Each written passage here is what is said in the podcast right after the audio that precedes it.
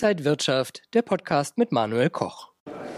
Liebe Zuschauer, der September liegt hinter uns und vor uns liegt der Oktober. Die Frage, die sich jetzt natürlich anschließt, wie geht es weiter in Richtung Herbst- und Jahresendrallye? Und das besprechen wir mit Salah Idinumidi. Er ist der Head of Markets vom Online-Broker IG. Salah, schön dich wiederzusehen ist natürlich schwierig. Wir haben zwei vielleicht traditionell nicht so gute Monate hinter uns, August, September. Jetzt geht es in den Herbst.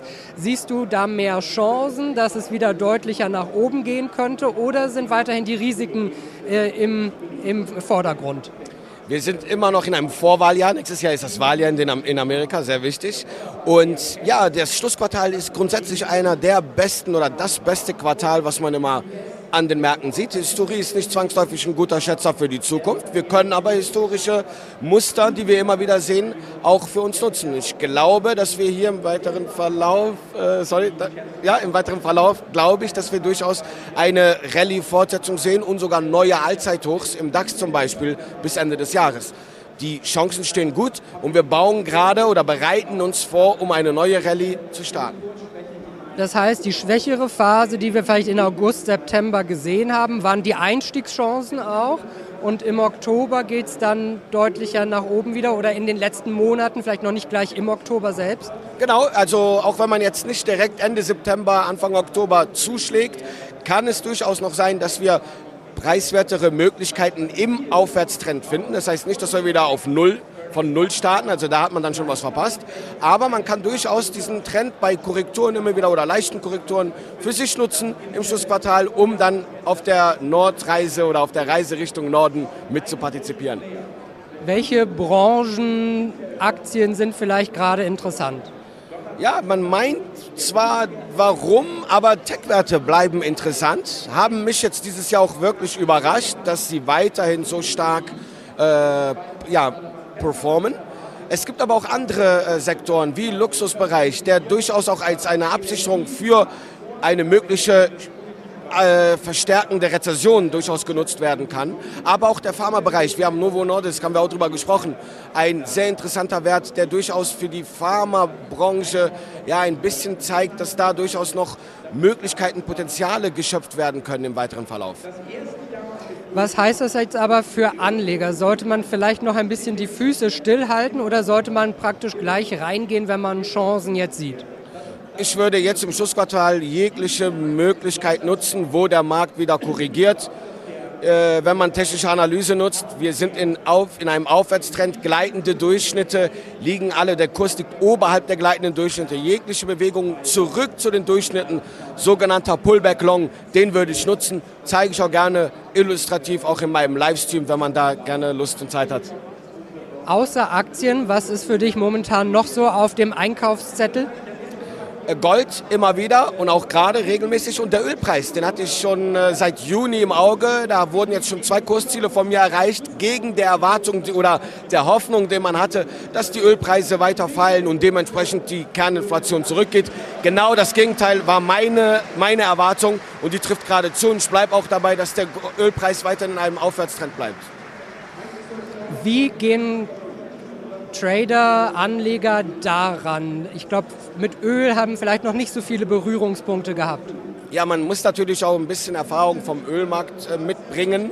Aber man kann auch mit der reinen Chartanalyse durchaus interessante Ansätze finden. Und wir haben, wie gesagt, seit Juni den Boden erreicht. Seither haben wir einen schönen Aufwärtstrend im, Gold, im Ölpreis sehen können, der natürlich auch dadurch bedingt kommt, dass China nachfragt, äh, der Mittlere Osten Russland und Saudi-Arabien die Fördermengen kappen. Dementsprechend klafft da eine Lücke, die dem Ölpreis natürlich zugutekommt und dementsprechend Preise steigen. Also man kann fundamental und Chartanalyse sehr gut nutzen, um zum Beispiel beim Ölpreis Trends zu erkennen. Wem das noch ein bisschen zu viel ist, zu schwierig ist, wie gesagt, kommt gerne auf mich zu, kommt in den YouTube-Kanal von IG Deutschland. Da bieten wir, wie gesagt, interessante Ideen, aber auch live kann man mit mir kommunizieren und genau solche Themen mal miteinander besprechen.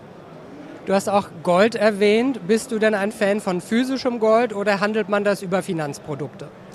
Man kann natürlich Finanzprodukte nutzen. Ich mag es auch, Gold in der Hand zu halten, physisch das glänzende Gold sich anzuschauen und äh, ja, praktisch was in den Händen zu haben und den Wert an Gold an sich zu schätzen. Und deswegen bin ich eher der Freund von physischem Gold.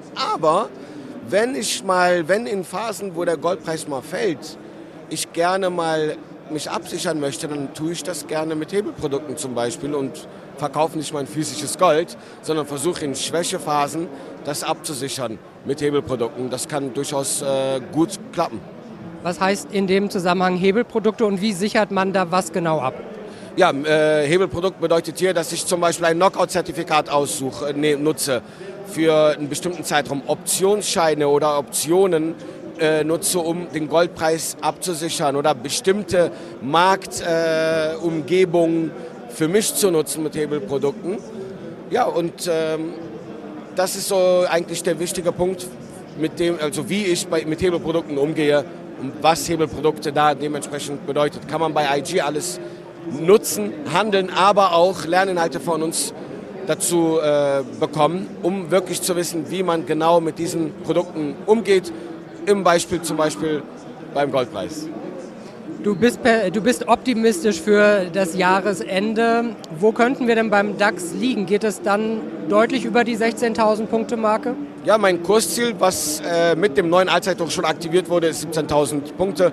Und da bleibe ich bei vorerst, dass der DAX diese durchaus erreichen kann. Also nichts anderes als, wir könnten sogar ein neues Allzeithoch erreichen. Das ist ein Optimismus, dem ich mich mal anschließe. Es ist immer gut, erstmal positiv zu denken. Vielen Dank an Salah Ididimumidi, der Head of Markets beim Online-Broker IG. Liebe Zuschauer, wenn Sie mehr Infos wollen, schauen Sie auf IG.com. Danke für heute und bis zum nächsten Mal. Und wenn euch diese Sendung gefallen hat, dann abonniert gerne den Podcast von Inside Wirtschaft und gebt uns ein Like.